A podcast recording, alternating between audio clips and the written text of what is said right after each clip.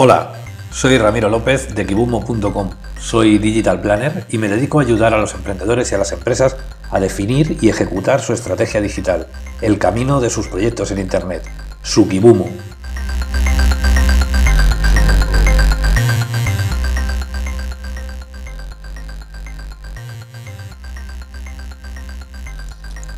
Hoy hablamos de la propuesta de valor es empezar por el principio. Al final se trata de, ver qué es lo que estamos ofreciendo a nuestros clientes y sobre todo entender quiénes son nuestros clientes.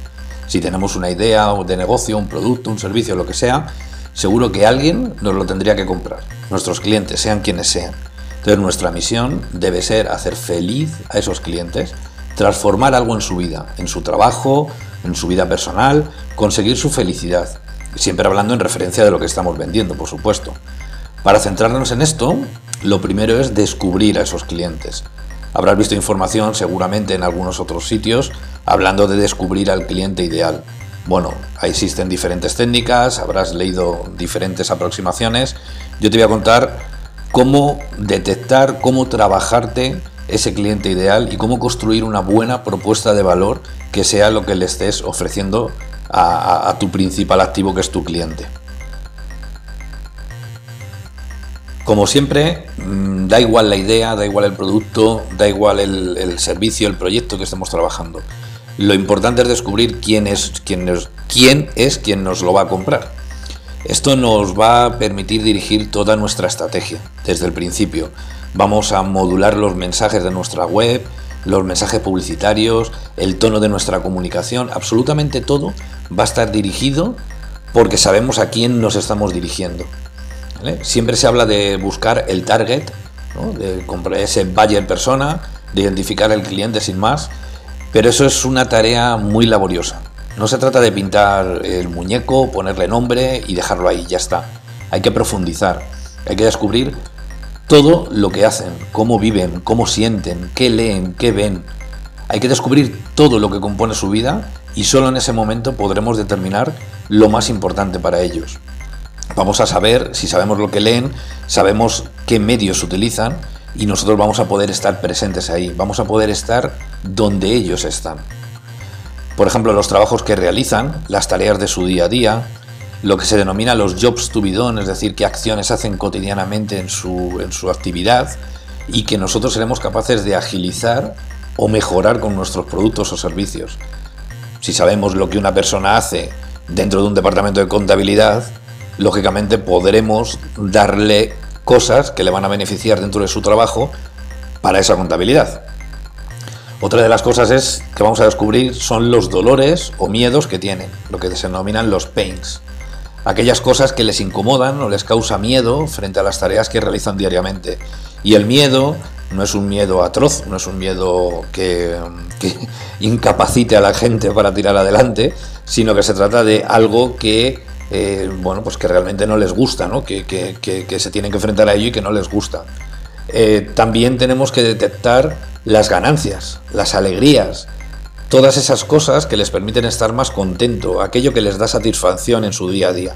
Siempre, aunque trabajemos todo esto de nuestros clientes o de nuestro potencial cliente, tenemos que ser muy específicos y centrarnos mucho en lo referente a lo que les estamos ofreciendo nosotros.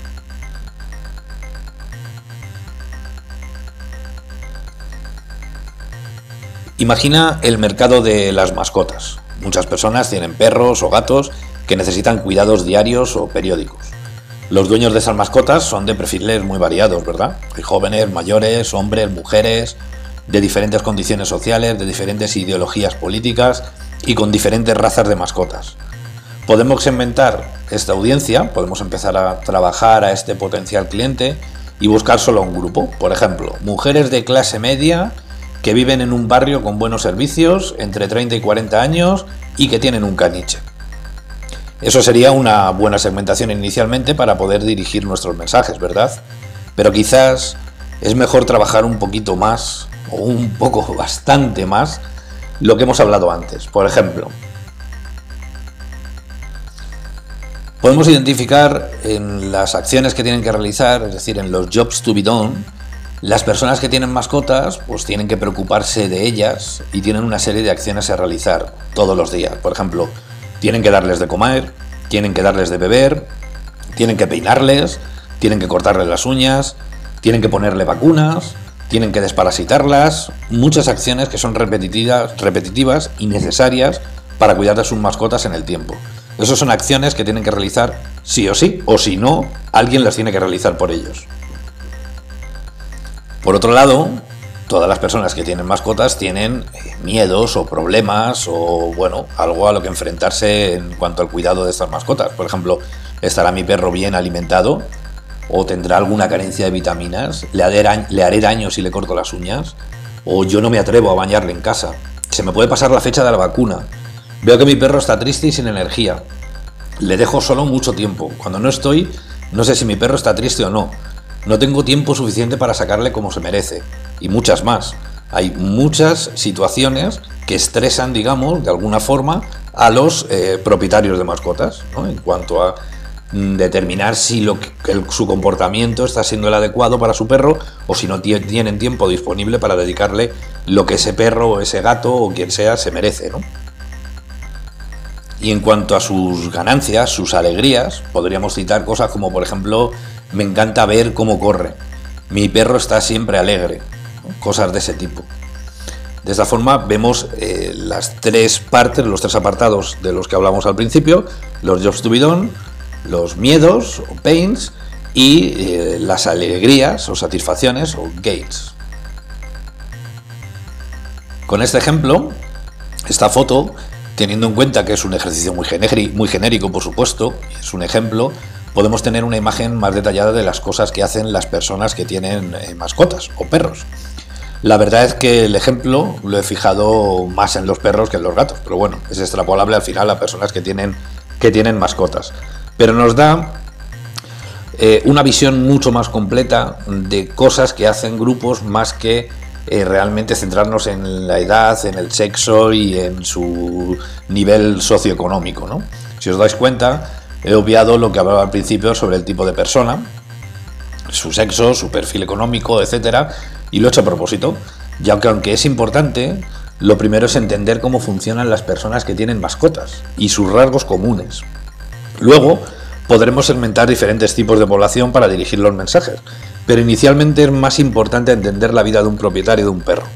Si entendemos esto, podremos entender cuáles son los problemas de estas personas, y si conocemos los problemas que tienen, podemos ofrecerles una solución, podemos transformar su vida.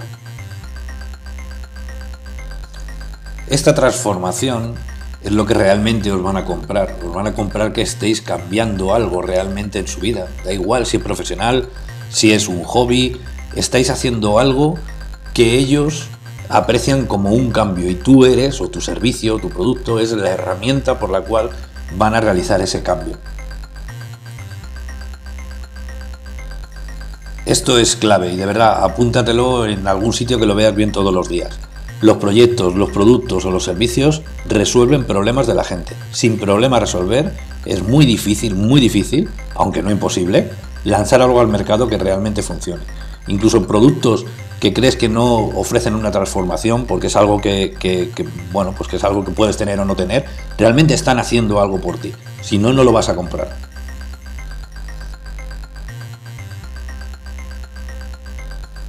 Para conseguir esta foto, es decir, para tener esto que acabamos de hablar, centrándolo en tu producto, tenemos dos caminos. El primero es el que siempre solemos utilizar y es el de intuir nosotros mismos las cosas o simplemente pensar que nuestra situación, en el caso de ser un propietario de un perro, la podemos extrapolar a todo el mundo, que es lo más sencillo. Como yo tengo un problema, le doy una solución y eso ya sirve para todos. La segunda opción, que es la que yo recomiendo, y no solo yo, sino yo creo que, que toda la bibliografía que existe sobre, sobre esto lo recomienda, eh, es la mejor y es averiguar realmente si un gran segmento de la población está sufriendo tus mismos problemas y realmente pues hay algo que solucionar a un grupo amplio de población. Para eso lo mejor es salir a la calle y hablar con la gente que cumpla con nuestro perfil. Por ejemplo, en el caso de los perros, los parques de nuestras ciudades están llenas de gente con perros. ¿Por qué no salir y hablar con ellas? La gente no muerde y generalmente si lo hace de forma amable y sincera, te van a ayudar. Si tú lo haces de forma amigable, realmente la gente quiere colaborar. Todas las suposiciones que tienes sobre ellas las podrás validar o invalidar. Se trata de tus hipótesis, esas eh, bueno, pues planteamientos que tienes que realmente validar o invalidar. Esas afirmaciones que haces sobre tu potencial cliente, pero que necesitas comprobarlas realmente. Te aseguro que te llevarás muchas sorpresas. Existen técnicas y metodologías para hacer estas entrevistas y desde luego dan para muchos podcasts, por supuesto. Pero en este caso te voy a dar dos consejos básicos. Una es que las entrevistas las hagas charlando. No hagas una encuesta y no hagas preguntas directas. Solo conseguirás condicionar a las personas. Es mejor conseguir la información en una conversación, charlando y haciendo que esas personas se abran al coloquio y tú las puedas ir guiando a las preguntas que realmente quieres hacer. Dale una vuelta y no seas muy directo. Lee entre líneas y anota todo en cuanto acabes. Y un segundo consejo es que las entrevistas se dividen en dos. Bueno, por un lado están las entrevistas de problema y por otro están las entrevistas de solución. Las primeras, las entrevistas de problema, son para indagar en lo que queremos, en conseguir información sobre el problema que vamos a resolver y si realmente existe ese problema. Las segundas, las de solución, son para validar realmente esa solución que hemos creado para resolver el problema. Son dos fases diferentes, no las mezcles. Céntrate primero en el problema y en otra ocasión diferente, cuando tengas suficiente información, en la solución. E incluso no se lo presentes a las mismas personas. Vete a otro parque. Hemos dicho que hay muchos parques y muchos perros, pues busca un parque diferente y ofrece soluciones a diferentes personas a las que te han planteado el problema. Y así vas a poder testear si realmente eso está sirviendo a mucha gente. Con toda esta información que hemos conseguido en las entrevistas, vamos a poder dibujar muchísimo mejor a nuestro cliente y vamos a poder construir una oferta con todo lo que hemos descubierto.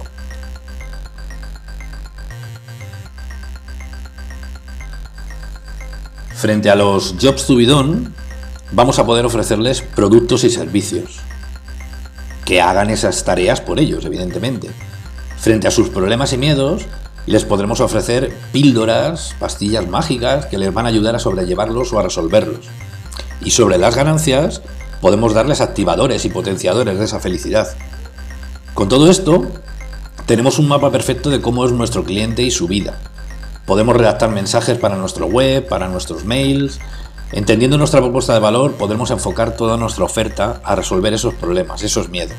Y ahora sí, ahora puedes utilizar la primera segmentación que planteábamos. Si quieres ser más preciso, puedes conjugar los miedos y los yo estubidón con, por ejemplo, las mujeres de 30 a 40 años de nivel económico medio que viven en una ciudad y no en un pueblo. Seguro que puedes modular los mensajes de forma que peguen mejor en tu audiencia, que tengan más push, más enganche, que lleguen muy directos. Un último consejo. No escribas ni los mails, ni en la web, ni en un flyer, ni en un folleto, ni en nada. No escribas sobre las maravillas de tu producto o servicio. No escribas sobre la gran funcionalidad que tiene. Habla sobre los problemas de tu audiencia, de tus potenciales clientes. Háblales de las ganancias que tendrán por comprarlo. Háblales de cómo tu producto es capaz de cambiar, de transformar su situación. El mensaje es que gracias a comprarte, sus miedos desaparecerán, sus tareas se realizarán de mejor forma y que conseguirás llevarles esa alegría, esas ganancias que ellos quieren. Tu producto o tu servicio es el elemento transformador y es por eso por lo que estarán dispuestos a pagar.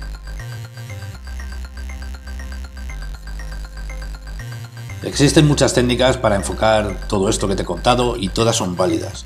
En otros podcasts te hablaré algo más sobre Lean Startup o Design Thinking y de las técnicas más utilizadas en esta fase de los proyectos en la web, en kibumo.com, en la entrada de este podcast podrás encontrar una imagen con lo que te he descrito que podrás utilizar para confeccionar tu propia propuesta de valor.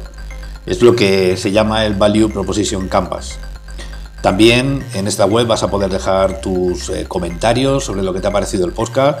Eh, te estaré muy agradecido, así sé tu, feedback y también vas a poder compartirlo, vas a poder dejarme un mensaje que estaré encantado de, de contestarte y resolver cualquier duda que puedas tener. Muchas gracias y nos vemos en el siguiente podcast o en kibumo.com.